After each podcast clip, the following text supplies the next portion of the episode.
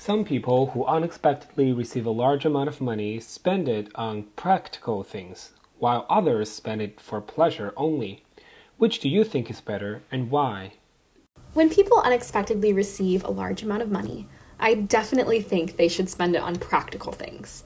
I know it's boring, but it allows us to meet our basic needs before we spend money on luxury items or pleasure.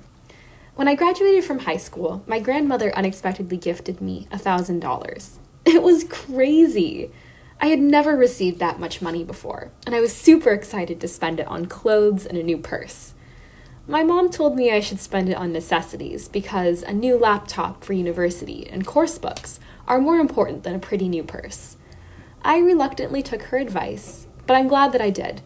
I was well prepared for university, and even though I didn't have a new purse, I had the things that I needed, like a laptop, which really mattered for my success in school.